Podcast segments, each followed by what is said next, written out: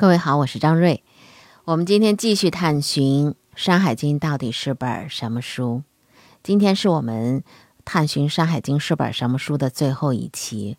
我们要用一个大家非常熟知的故事来收尾，那就是嫦娥奔月。嫦娥奔月这个主题啊，是中国的传统的呃画作题材。但在所有的有关于嫦娥奔月的这个素材的绘画作品当中，我们看到的嫦娥身轻如燕，奔向寒冷的月，扭头回望，眼中尽是不舍呀。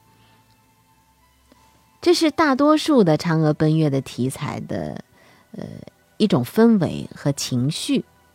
那么，嫦娥她从声乐创世的女神，到偷药。奔月的人妻，再到广寒宫当中的孤独美人，哎，他的所有的故事都是和月亮有关的。《山海经》当中关于这个故事的记录又是怎样的呢？嫦娥可谓是中国的月神兼美神，她非凡的身力到底从哪来的呢？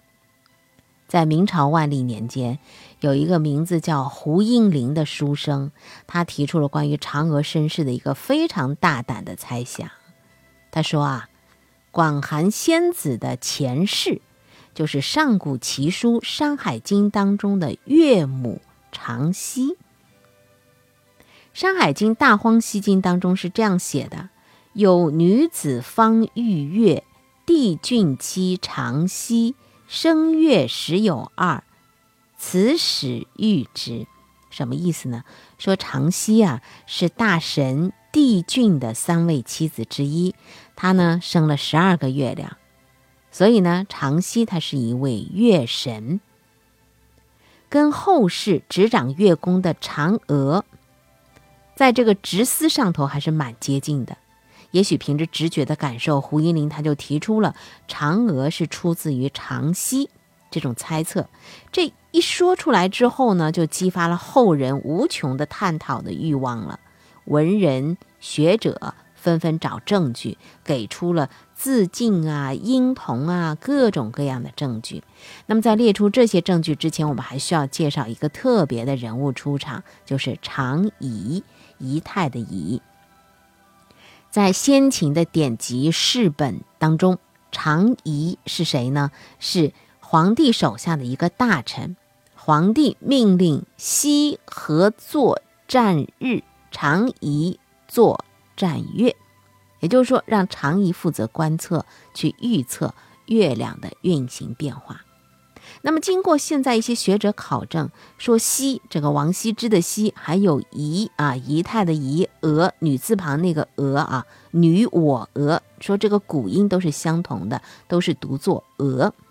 仪的最初写法呢，是跟这个王羲之的羲呢是字形音相近的，也许是同一个字的分化。不管是形还是音，反正长羲、长仪、嫦娥看起来呢，这关系都还是挺近的。所以有学者认为，这根本就是一个人的不同写法嘛。当然，也有一些谨慎一些的学者，但他们也大多承认这三者之间吧，呃，渊源深厚。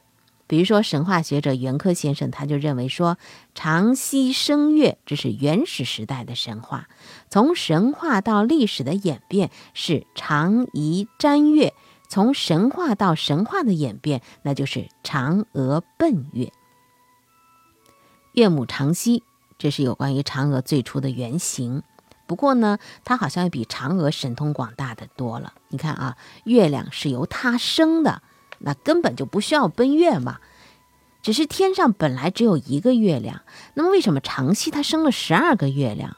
这人又怎么能够生出天体呢？在这个长溪离奇的神话面貌之下，到底一些什么样的信息隐藏其中呢？哎，有一个学者叫刘宗迪，他提了个非常有趣的看法。他说啊，我们把这个月吧理解成月份。所谓的长溪生十二月，不过是说呢，长溪它根据日月运行的观察，创建了一年包含十二个朔望月的历法制度。看来这嫦娥的前世啊，她应该是一位司月之官，天文学家了。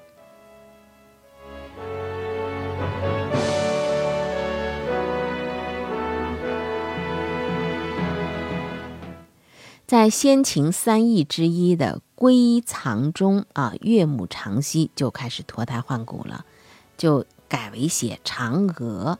那无非这个“嫦”字呢，还没有女字旁。这是我目前所能见到的最早的嫦娥。那么它的主要事迹呢，就从升月亮变成了奔月亮去了。说西嫦娥以西王母不死之药服之，遂奔月为月经。到了汉代的时候，他的故事当中又多了一位男主角了。汉代的淮南王刘安和他的门客编写的《淮南子》里头就写着后羿出来了，说后羿请不死之药于西王母，啊，这个嫦娥呢妾已奔月，怅然有丧，无以续之，何则？不知不死之药所由生也。大英雄羿出场了，他是以射日闻名中国神话的。不过这里呢，他没有了昔日的光怀了，他呢就是一个彻头彻尾的失忆者，辛辛苦苦从西王母那个地方讨来了不死药，被嫦娥给偷吃了，他就失去了永生不死的希望了。不过这个时候啊，他和嫦娥到底什么关系？是夫妻吗？哎，这里头还是语焉不详的。到了东汉王充的《论衡》里头呢，嫦娥的身份就直接被认定了，说她就是后羿的妻子嫦娥。所以她的形象呢，就变成了一个偷药、背夫之后独自奔月的女子了。从月亮之母长息，啊，到这个背夫奔月的嫦娥，都和月亮有关，但是画风不一样了啊。如果说长息故事当中这个月包含着天文历法的一些信息，那么嫦娥奔的这个月又是一个什么样的月呢？学者胡万川在调查了。若干个关于月亮的神话之后啊，他很惊讶地发现，说关于不死药和月亮的故事，嫦娥奔月，它不是一个唯一的版本。在云南山区的哈尼族当中，有流传着一个故事，流传至今的神话故事就是起死回生药。说三个兄弟和蛟龙斗争，从蛟龙身上获得了不死药。谁知道有一天这个药没藏好，被月亮偷去了。三兄弟搭好了天梯，准备到月亮那去讨还药。三兄弟带着狗，顺着天梯往月亮上爬去。临走之前呢，这个三弟啊，他就叮嘱家人说，每天需要用开水洗梯子脚三次。谁知道家里人听差了，就用冷水来浇梯子，结果。当一人一狗爬到半中央的时候，梯子断了，这个三弟就摔了下去，悲惨的死去了。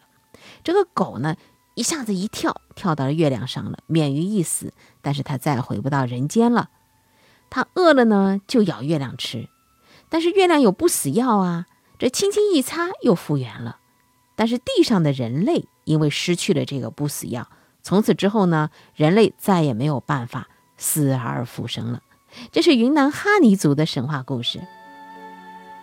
类似的神话啊，在云南地区，像拉祜族、佤族这些民族当中也很流传。这个故事和嫦娥奔月是非常相似的。胡万川他觉得，他们和嫦娥奔月呢是同一类型的。嫦娥奔月神话的原始的底层面目。应该是像哈尼族那个起死回生药的神话一样，这是一个借着月亮和人互相争不死药，或者是不死的这个能力，来说明人为什么会死，月亮为什么不会死的这样的一个神话。《天问》是屈原写的啊，《天问》当中，大屈原，呃，仰天望月的时候，就发出了千古疑问：夜光何得？死而又愈，月亮何德何能啊？它既然死了，又可以重生。在古人的心目当中，月亮是有生命的，它缺而复圆，圆而复缺，它等于是在不断的死而复生。这也是关于生命和死亡的古老传说当中，月亮占据了这么显赫地位的一个原因。当然了。和少数民族原始质朴的神话相比，嫦娥奔月的故事，它已经是非常明显的发生了一个变异了，就是月亮它不再需要偷药了，它已经是高高在上、永恒存在了。当时作为人类的嫦娥，偷了不死药，就奔到月亮上去了，成月神了。不死药的拥有者从月亮转成了月神，也许正是因为如此吧。那么这类古老的故事就和《山海经》里头的长溪。发生了一个化合反应了，主人公化用了岳母的名字，成为新一代的月神，也讲述着人类和月亮的另外一种故事了。刚才我们说了，到了嗯王充的论衡的时候，他就把嫦娥跟后羿啊弄成一家人了。那么嫦娥跟后羿为什么要结婚？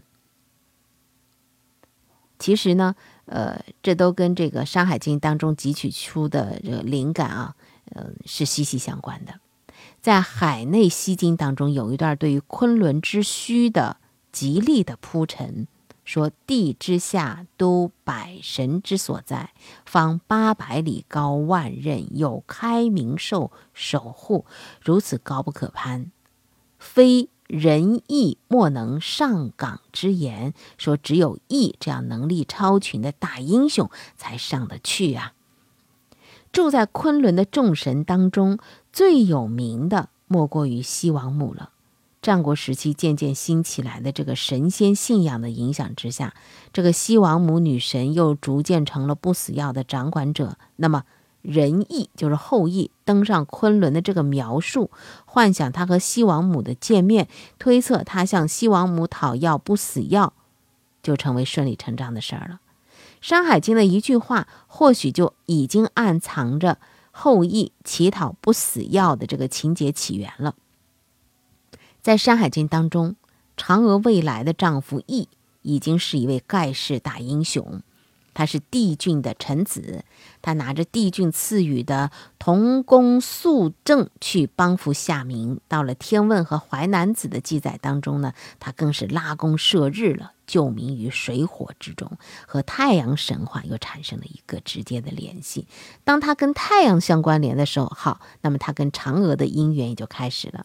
成就这段姻缘的，也许是汉朝人。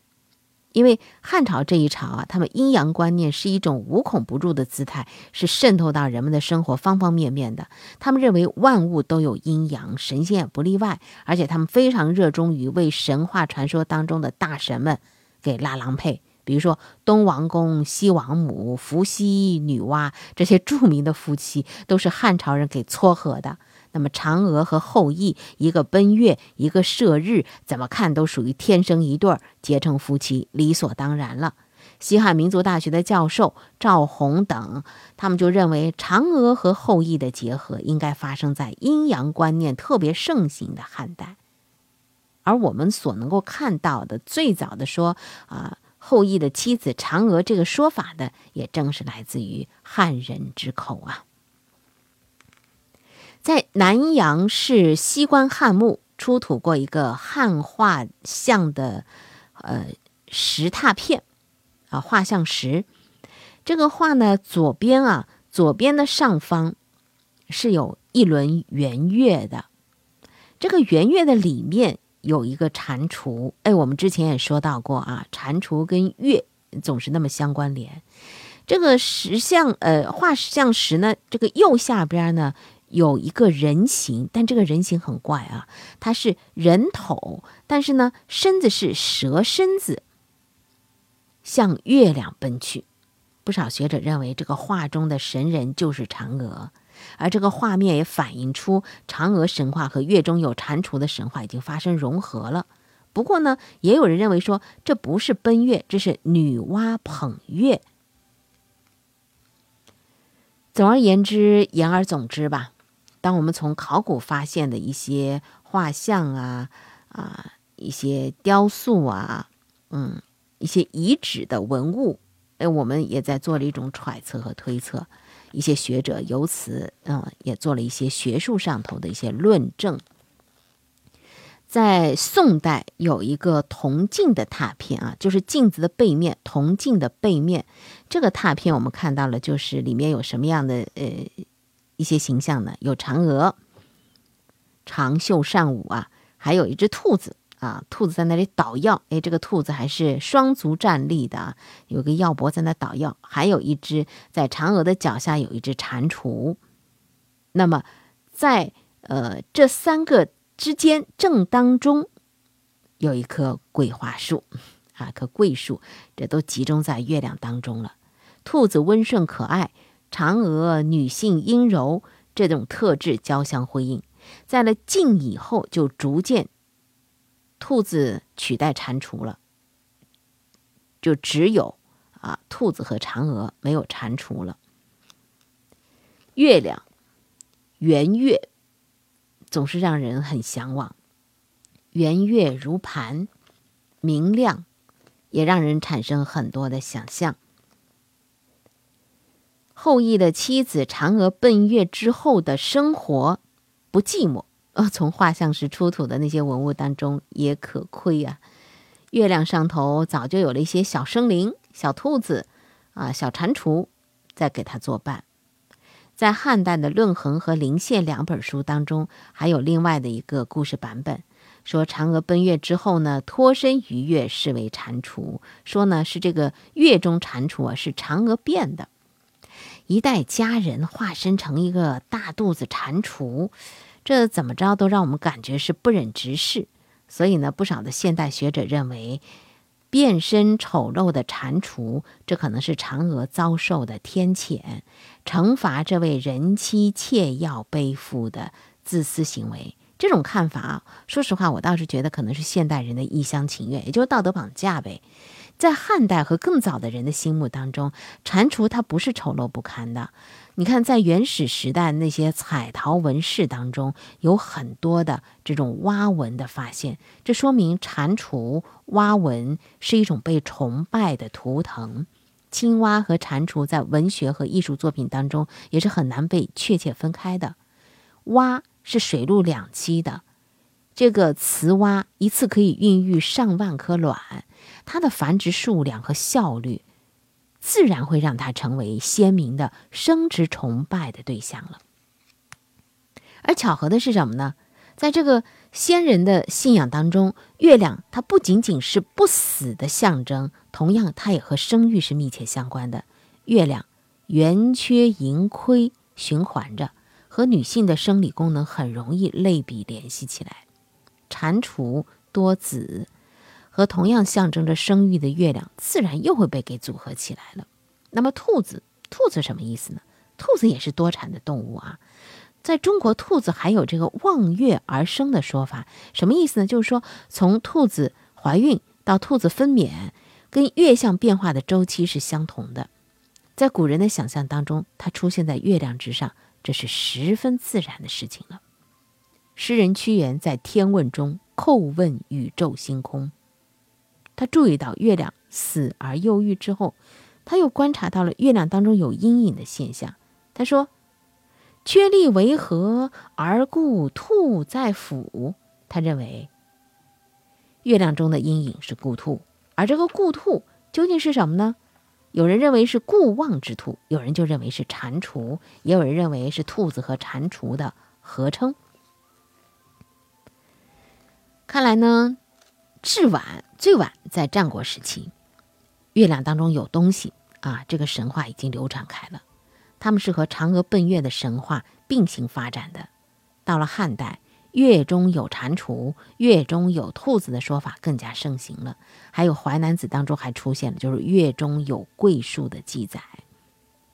不断死而复生的月亮，生殖力旺盛的蟾蜍和兔子，服食之后可以得到成仙的桂树。以及偷吃了不死药之后永生不死的嫦娥，这些和月亮有关的神话，通通都指向了一个核心的追求，什么呢？对于生命的热望。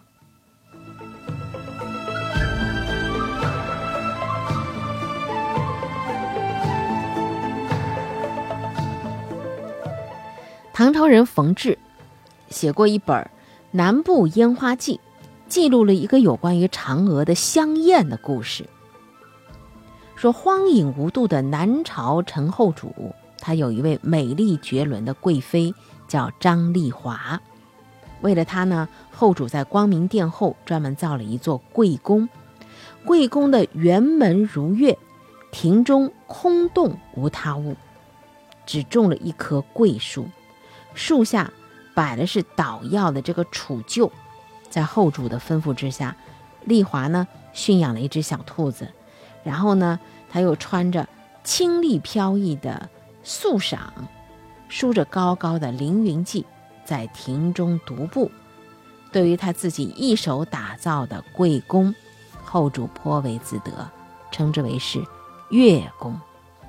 他常常进入月宫当中啊，吃喝玩乐啊，呼朋唤友。所以呢，这位陈后主呢，就叫张丽华，叫张嫦娥。在陈后主的月宫当中，我们正好可以看看南北朝人对于嫦娥和月宫的想象。你看，月宫中有桂花，有玉兔，有美人，但是呢，没有什么，没有蟾蜍。这并不是偶然的啊，因为不少有心的学者发现了，在晋代之后，蟾蜍就没了，玉兔就取代了，成为月宫中最受欢迎的小动物了。当然，蟾蜍也并不是自愿退隐的。它很可能是因为颜值低就被踢出了月宫团队了。那先秦秦汉时期，它因为强大的生殖力入选。到了魏晋南北朝时期，这个选择标准发生偏移了，颜值摆在首选的位置了，所以呢，这个玉兔就占了优势了。类似的还有桂树啊，因为姿态美嘛，又多了一份幽香和美丽。所以就屡屡出现在文人笔端，到了唐代，更是演绎出了什么样的故事呢？就是吴刚伐桂的故事。好了，月宫团队现在已经变成了外贸协会了，那么当然很可能是和这个月宫的主人嫦娥是有关联的。这位月宫仙子日益受到文人追捧，从魏晋南北朝开始，她几乎就成了美人的代名词了。比如说。有这样的诗句啊，说“直至清高泪横娥之依桂树”，你看，嫦娥依着桂树，在当时人心目当中说：“哇，好美呀！” 啊，嫦娥为什么会由化身蟾蜍的月经华丽转身变成美丽的婵娟呢？同样，拜月亮所赐啊，明月高悬，柔和皎洁，它是美的化身。《诗经》当中就有。月出皎兮，皎人寥兮。明月和美人是交相辉映的。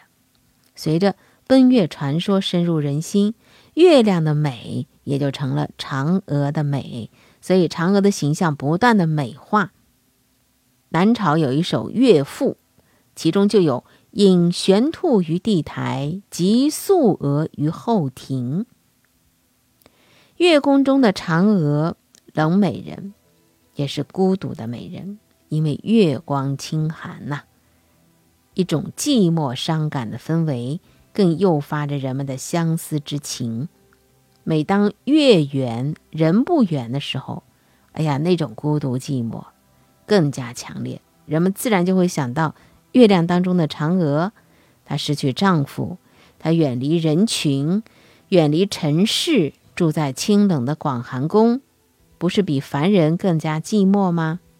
她成了孤独美人的代表。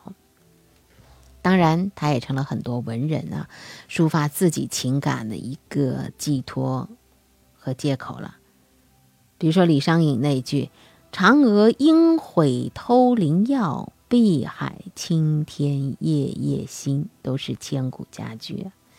就连那个特别豪迈的辛弃疾词人，南宋词人，在中秋月圆之际啊，他一想到山河破碎、年华渐老，也忍不住向嫦娥去倾诉自己：“把酒问衡娥，披白发，其人奈何？”不过，随着时间的推移，美人嫦娥的形象又发生了惊讶的变化了。《聊斋志异》，这是蒲松龄的写的蒲松龄啊，这位落魄书生，天天在那描鬼画狐，贡献了很多经典的美人形象。广寒仙子也在他这个描画之内。他专门写过一篇《嫦娥》，来讲月宫美人的故事。呃，但是呢，这个故事的嫦娥呢是官配啊，他不是射日的英雄义，而是一个叫做宗子美的书生。那么这位书生的容貌、才学、家世没什么特别的，也是偶尔的邂逅嫦娥，就让仙女对他念念不忘了。这时候嫦娥呢，她是被啊折贬在凡间的，是住在一个老妇人家里的。老妇人呢，于是就向这个宗子美呢索要天价彩礼。书生没有钱呢，就把嫦娥放在一边。他很快就爱上了雅丽不减嫦娥的狐女，叫颠当。后来呢，难以忘情的嫦娥就主动赠送宗子美黄金来做彩礼，成就自己的凡俗姻缘。在这之后啊，一番曲折纠葛，反正最后这俩人儿啊，应该是这三人。宗子美、嫦娥，还有那个狐女颠当，过上了美满幸福的家庭生活。宗子美家中的嫦娥是持家有方，和狐妾颠当和谐共处，完全是陈宿当中的贤妻。宗子美呢，就享受着家有仙妻的好处了，娶了仙女就暴富啊，遇难还能够逢凶化吉啊。为五子忧心的时候呢，哎，嫦娥又以非常奇异的方式为他生儿育女。这里头写的嫦娥，她就是世俗的人性，啊，她也不是什么神神女了。奔月的神话、仙界的过往，那就是一个模糊的背景了。用今天的来看，那简直就是魔幻修改之作。在明清时期，关于嫦娥故事这种魔幻修改的浪潮是特别的。多的掀起了一股，呃，应该是和当时的通俗小说的创作有关系。以前难登大雅之堂的文学形式成了创作主流了，嫦娥也染上了世俗的色彩，而且小说它没有篇幅的限制啊，作者想怎么写怎么写。你比如说，在元末清初的一本，呃，陶宗仪。写的关于嫦娥的故事当中，他就把这个故事结局给改了，让奔月的嫦娥又回到了人间，和后羿是破镜重圆。你看，就是我们世俗人所喜欢的大团圆的结局嘛。那么还有一些呢，为嫦娥洗脱罪名的啊，后羿呢也不再是唐尧时候的羿，而是夏朝的时候呢非常猥琐昏庸的有穷国君后羿。嫦娥偷药。奔月实乃是正义之举，有的呢还把奔月的神话当成了一个背景，演绎出了全新的故事。比如说，一本清代小说叫《女仙外史》当中说，嫦娥是奉玉帝之名下界为唐赛尔，嫁给后羿的转世灵三公子。等丈夫纵欲而亡之后，唐赛尔是专心搞事业。成长为起兵反抗燕王朱棣暴政的一代女英雄，哎，真能写啊！在各种的明清文人的离奇改编当中，月亮的信仰是关于生命和不死的，早就没了。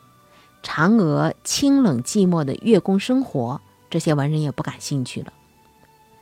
嫦娥奔月的故事，作为一个广为人知的神话背景。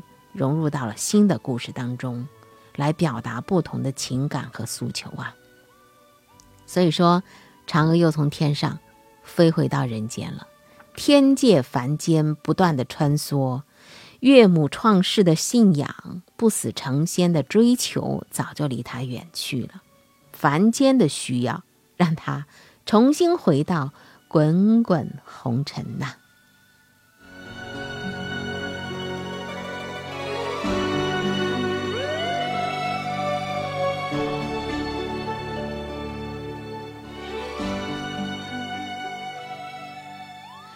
好了，关于《山海经》到底是本什么书，到今天为止，我们就画上一个句号了。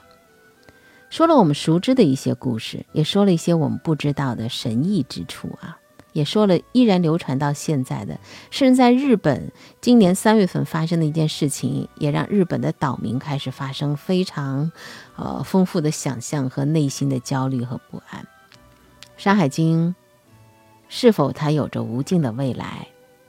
如果说今天的玄幻类作家的灵感来源依旧是两千年前的《山海经》的话，那么，是不是有人要感慨说，我们现代人的灵感在枯竭，想象力在衰竭？